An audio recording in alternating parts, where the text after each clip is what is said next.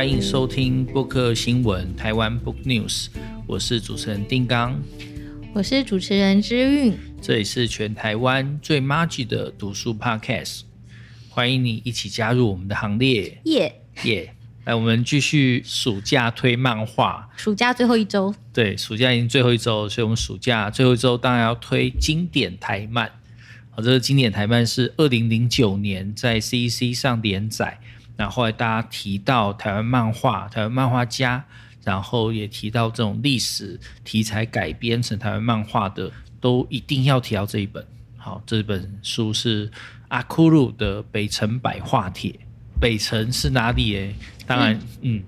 嗯，嗯，我本来想说答案，想说我知道，我知道。那你回答，抢答。来，请北城日治时期的台北。对，日治时期的。台北城这样子，你知道台北城以前有分个三四街是哪三块？台北三四街不知道。哦，你常在看那个啊，那个走过不路过台北城散步，不是有说三四街？猜猜看，大稻城。大稻城有。艋艋有，还有一个台北嘛？嗯，护卫。呃，那个不算好，其实就是就是台北城哦，台北城，对对对对对对，是我们现在城中区那边吗？城中区应该这样讲，就是在清领时代，台北是有围墙的，在一八七五年的时候，他们盖了一个围墙，那个围墙就是环绕现在的中山南路，然后忠孝西路、中华路跟爱国西路的这一段。好，那。围绕着这一段，以前就是真的有墙，所以也有门啊，所以我们才才会说有北门、有东门、有南门、有小南门、有西门。那这些门以前是真实存在的，那这些墙也真实存在。那当然，日本领台之后，然后他就把这些墙陆续都拆掉，拆掉之后就结合了，就是蒙甲大道城跟这个就是台北城原台北城的地方。合并称为台北市，这个北辰百画帖其实就是画这个台北市里面本来是台北城的这一块区域。好，那这块区域就有一些，比如说我们现在很熟悉的，像是中山堂啊，像是呃二二八纪念公园啊，或是总督府啊，呃不是总督府，总统府啊，不好意思，这些地方这样子。那这些地方你就可以想象，因为它是一个新盖的街市，所以它在盖的时候要特别的去强调它的现代化的部分，所以你会发现这些建筑物都特别怎么样，像是现在的土地银行啊、台湾博物馆，都看起来特别的豪华气派，而且有种欧式建筑的感觉，或者是说它同时有和风、洋风。以及一点点就是汉风的这样子的一个融合式的建筑。那这个建筑除了这种大型的这种纪念性的建筑，像是就是我们看到那个后来台湾博物馆的那一块二八公园里面的那个台湾博物馆，就是很巴洛克建筑的那种建筑风格。除了这种之外，它其实也影响到一般的世界这样子。那这本那个《北城百画帖》啊，其实就是以那个日治时代，好像一九三五年左右。去为背景去做的一个一个漫画的创作，而且他还带了某种应该说很大程度的那个奇幻或者是一些神怪神怪色彩在里面，对不对？对，嗯，嗯，其实他一开始在 CEC 上连载的时候是编辑的邀稿，好，就是一个很强的 CEC 编辑叫做赖国峰。好，戴国峰因为他很擅长去整理这些相关的史料，那整理之后，他就想要邀请当时的新锐的漫画家阿库鲁。好，阿库鲁的第一本漫画叫做《科普雷的翅膀》，对，那这是他第一本商业出版。那他之前其实已经有很多同人作品，那已经是同人场里面的大手。到今天，只要阿库鲁在同人场出单行本的话，大家还是会疯狂把它买爆这样子，对。那我们之前摆摊有在阿库隔壁摆过，就是人气非常惊人这样子。北辰就是他的第二个就是长篇的作品。那这作品开始在二零零九年，因为赖国峰的邀请而在 C C 上连载。他们一开始连载的时候的想法就是说，他想画一个飞行少年，好，因为在一九三五年的台湾博览会，好，那这个博览会就是因为它刚好是所谓始政四十周年，就是说日本从一八九五年开始接受台湾之后，那它中间经过了四十年的治理，到一八三五年，因为那时候还没有开始战争嘛，对啊，就不管是中日战争或者是太平洋海战都还没有开打。好，所以那个时间点，日本觉得他把台湾治理很成功，有很多现代化的建设，有很多，然后有这么漂亮的台北城，那所以他想要在这边做一个，就是让大家很惊艳的这个台湾博览会。那台湾博览会它的场地其实就是，如果你有查资料的话，你就会发现哦，它的场地就包括呃，现在台北市的中华路跟中山堂这边，然后这是第一会场，第二会场在新公园。然后、呃，在大道城那边有个南方馆，那在北投那边有一个就草山分馆，它是在北投温泉区。然后各州厅也另外设有地方分馆。那其中它的主要的会场，当时的呃人次，就是参观这个导览的人次达到两百七十万人，因为它有收门票。那你可以想象，当时台北市其实总人口也。差不多就不到一百万了，对啊，所以有这么多的人次，可见它一定是轰动全台，好，甚至是，也许是还有一些外国人，还有日本，就是在可能在本岛啊，或者在冲绳啊，在其他地方过来的这样子的游客，所以可以想象是哇，台湾在一九三五年就曾经有这么大的一个这种展览会的活动。好，那这展览会的活动，当然想表现的就是日本的国力跟他治理的这种成功。因为台湾是当时日本的殖民地嘛，可是他起码想要表达的是，这是一个令他骄傲的殖民地，这样，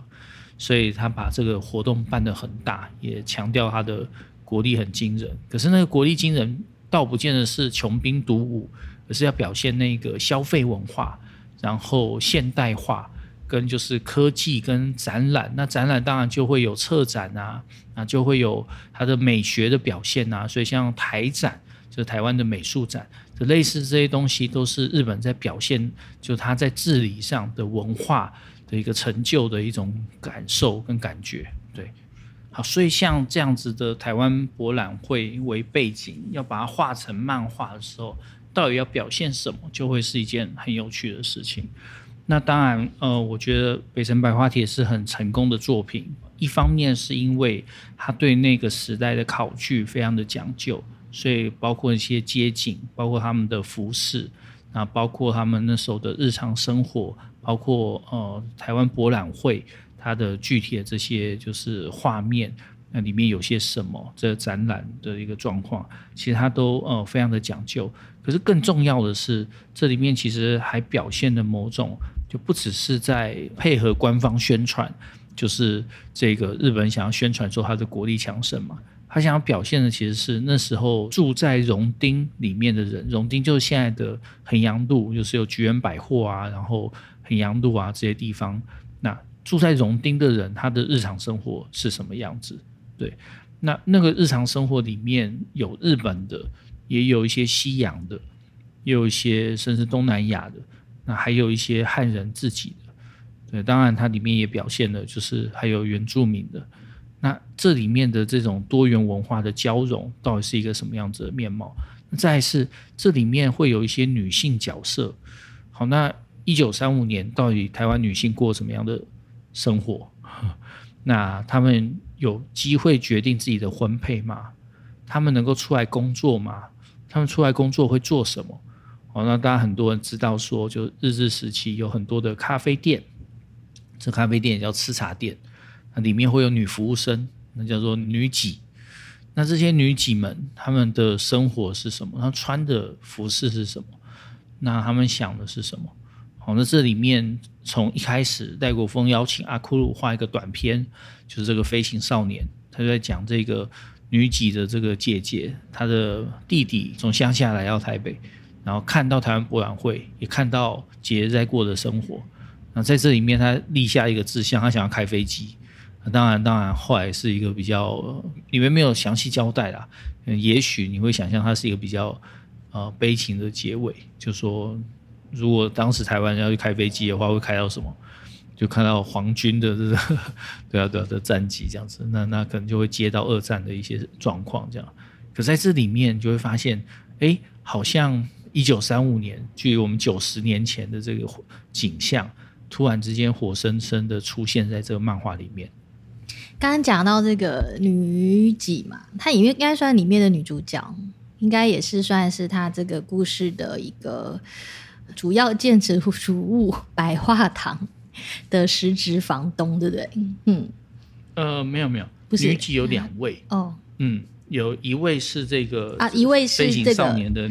他姐姐姐。姐啊，一位是那个房东，另外一位是房东，对对对对。对。嗯，那当然，后面的故事好，不要给他暴雷了。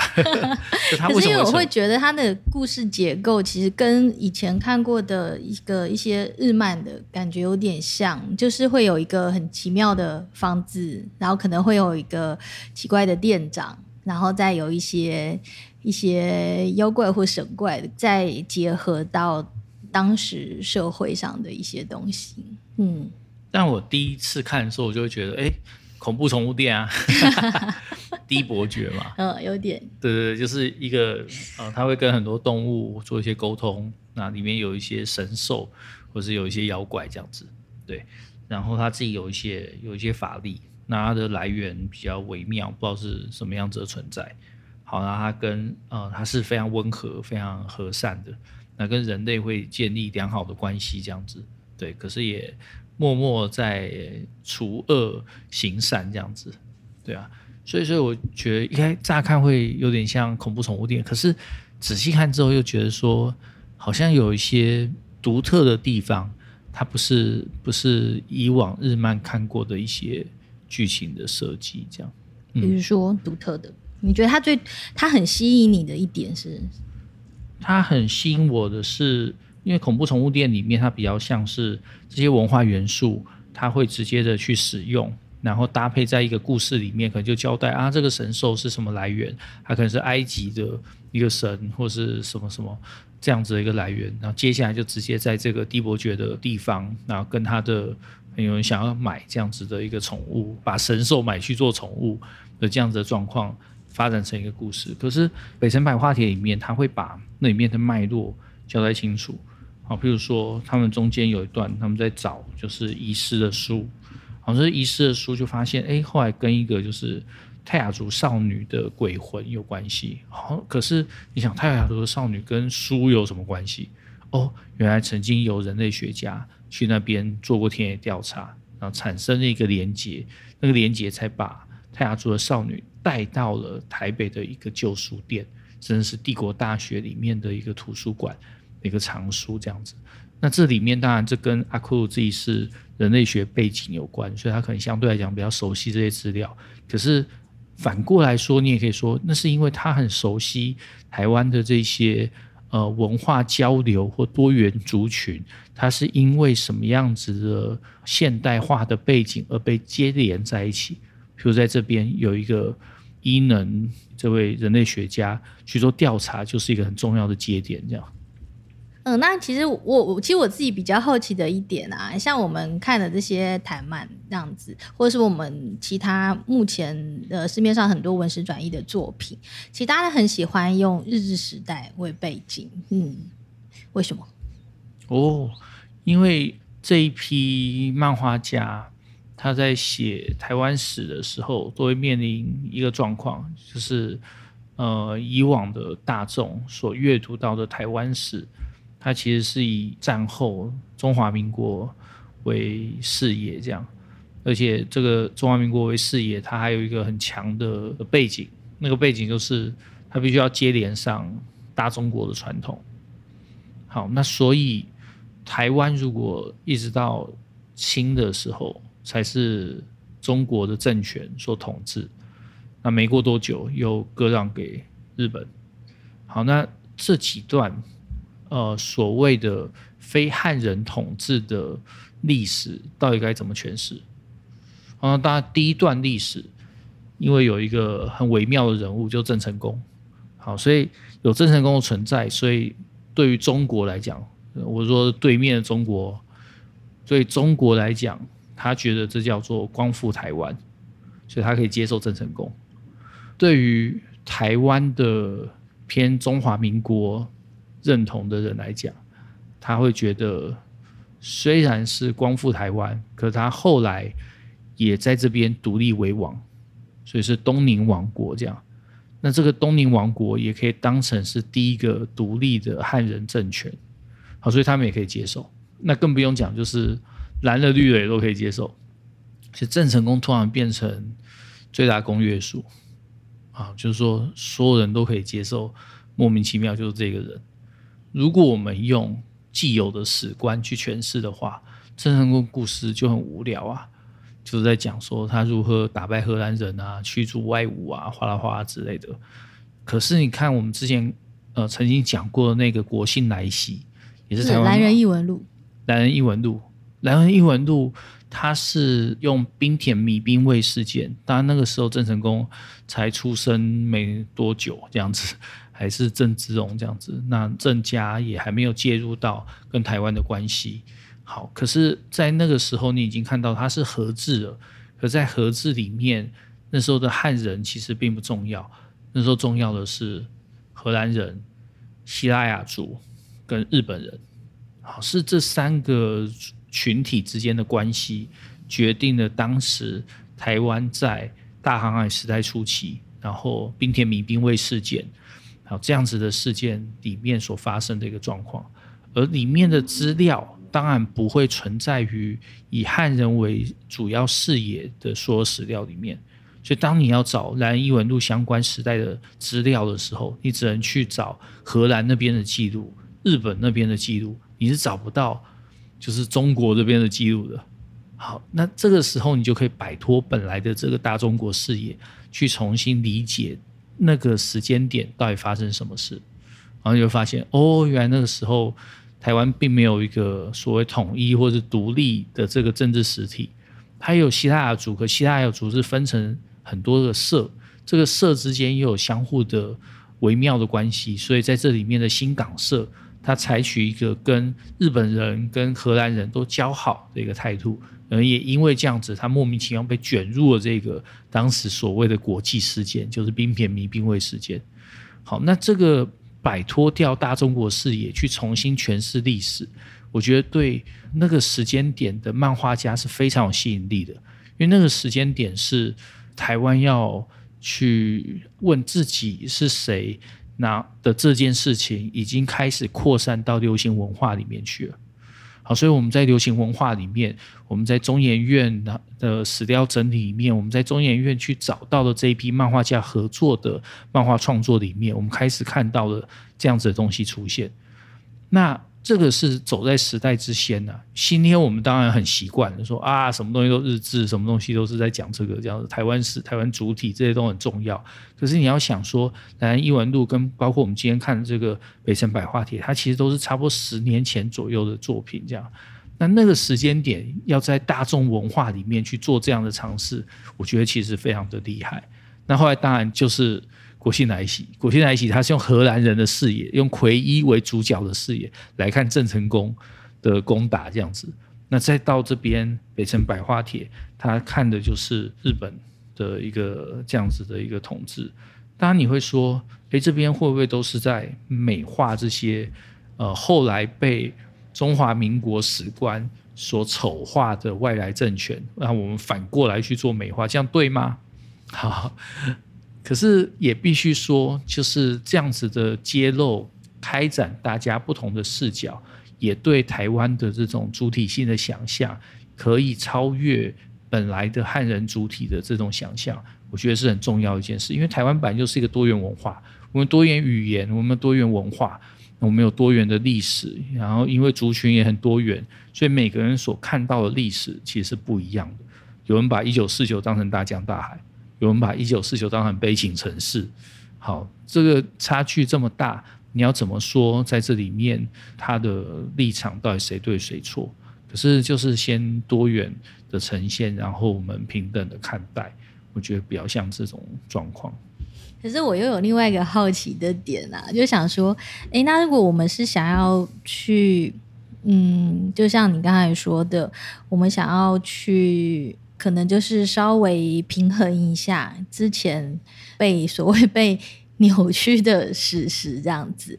那有没有可能说，我们除了日治时代，或者是说，嗯，明政时期或和治时期，还有没有可能就是在更近代啊之类的？好，或是是说是国民党的时时代，这就是一个尴尬的点。之前大家会发现，哦，我来做日志，这个还蛮 safe 的，这样，因为就大家知道说啊，做日志，然后你先不要去碰那个战争时间点的话，之前的其实都还算好做，不管是呃卡弄，不管是赛德克巴莱。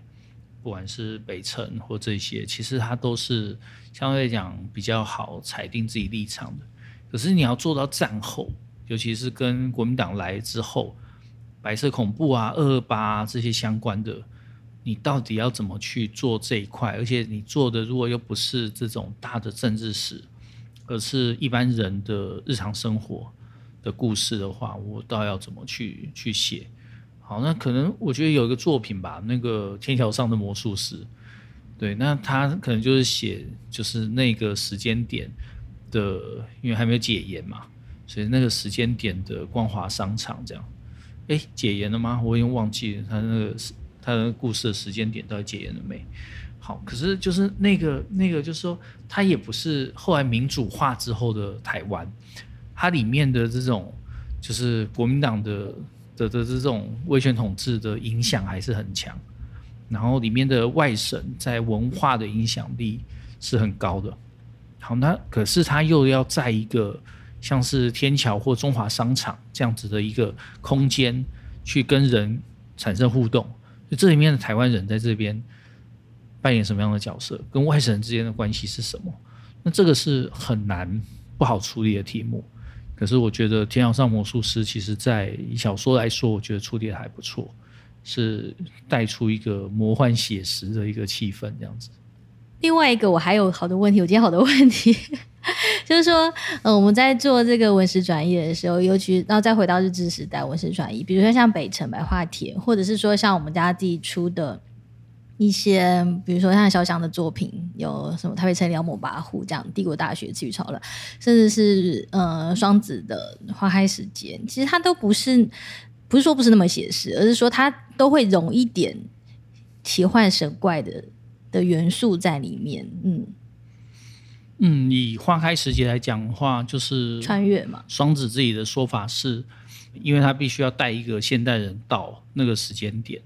然后他才能够用现在的视野去看那个人那个时间点的女性是过什么样的生活。当然，还有阶层的限制，就比较生活比较好的那个阶层。可是，呃，这样子才能够带大家的认知兴趣带到那个时间点，然后去做一个对照，然后也做一个，就说我们要怎么想象那个时间点的女性这样。那潇湘的话，她的作品根本。就是一个平行世界啊，因为他假设北第一的世界观是假设日本没参与二战，所以到一九五一年的时候啊，台湾还在日本统治下。那那个时间点的日本妖怪跟台湾妖怪产生一个什么样的故事？因为我的意思是说，嗯、当然做我们做文史转译，或者是说在写以前的历史的呃的故事的时候。当然，就是也可以平铺直述，就是好像很生活的去做，或者是说就是呈现那个时候的风貌。比如说像我们之前介绍的那个《调兵战士记》或是《八角鸭》这样子。可是我想的是，是说那在做文史转译的时候，你怎么看？说我们怎么把我们把奇幻的元素这样子融进去？奇幻它当然就是 fantasy 啊，fantasy，所以就说。它可以某个程度上在历史之壁的限制底下去开创它的想象上的多元。那比如说在实际上的生活，在实际上的历史，你无法看到什么台湾妖怪跟日本妖怪在这边对对打，那日本妖怪还是弯神妖怪这样子，因为没有这样子的一个真实历史嘛。可是你借由奇幻的元素，你就把这些奇幻的写法，你就把这些文化元素放在一个假想的一个并置的平台，而让他们会产生一些关系，也在这些关系里面去回扣到自己的认同问题。或自己对这样子文化元素并列，对于今天的台湾来讲，我们要怎么处理的问题？这样。好了，那我们再回到北城百话帖来。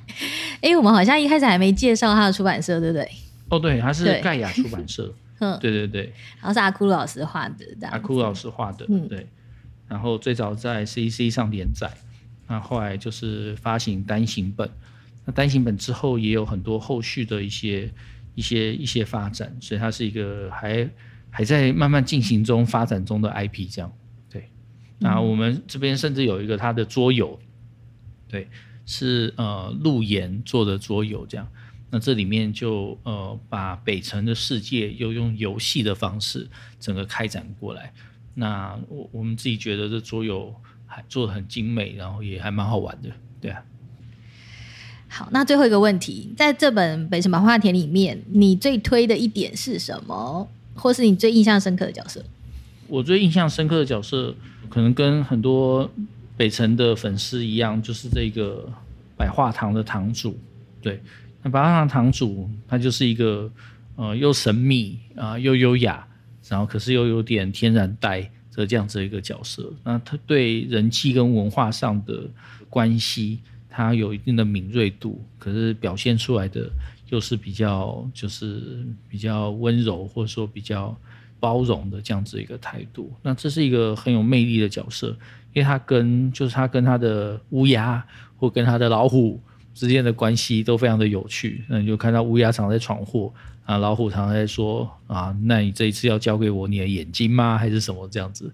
那所以所以你就觉得说，哎，这是一个很有趣的。一个一个角色，而且阿库把他画的非常的帅，这样子。帅。封面上你会看到，哦，他他那个在那个百花堂的一个平面，然后就是有点躺下来看着天空的这种感觉。那我觉得，哇，这真的超帅。你呢？我也是啊，多帅啊，对 不对？好，没有。对。好，好啦，其实今天时间也差不多，那我们呢、嗯、跟大家介绍的北城百花帖就先到这里。对，我们暑假推台漫，那希望后续还有更多机会跟大家推台湾漫画的精彩的作品，在这边也希望大家如果有时间或有机会的话，能够多看一些有趣跟精彩的台漫，就是不只是呃日漫或是美漫里面有一些经典作品，台漫也慢慢长出了自己不一样的风格哦。对，好，那我们今天的布克新闻就到这边，谢谢大家，拜拜，拜拜。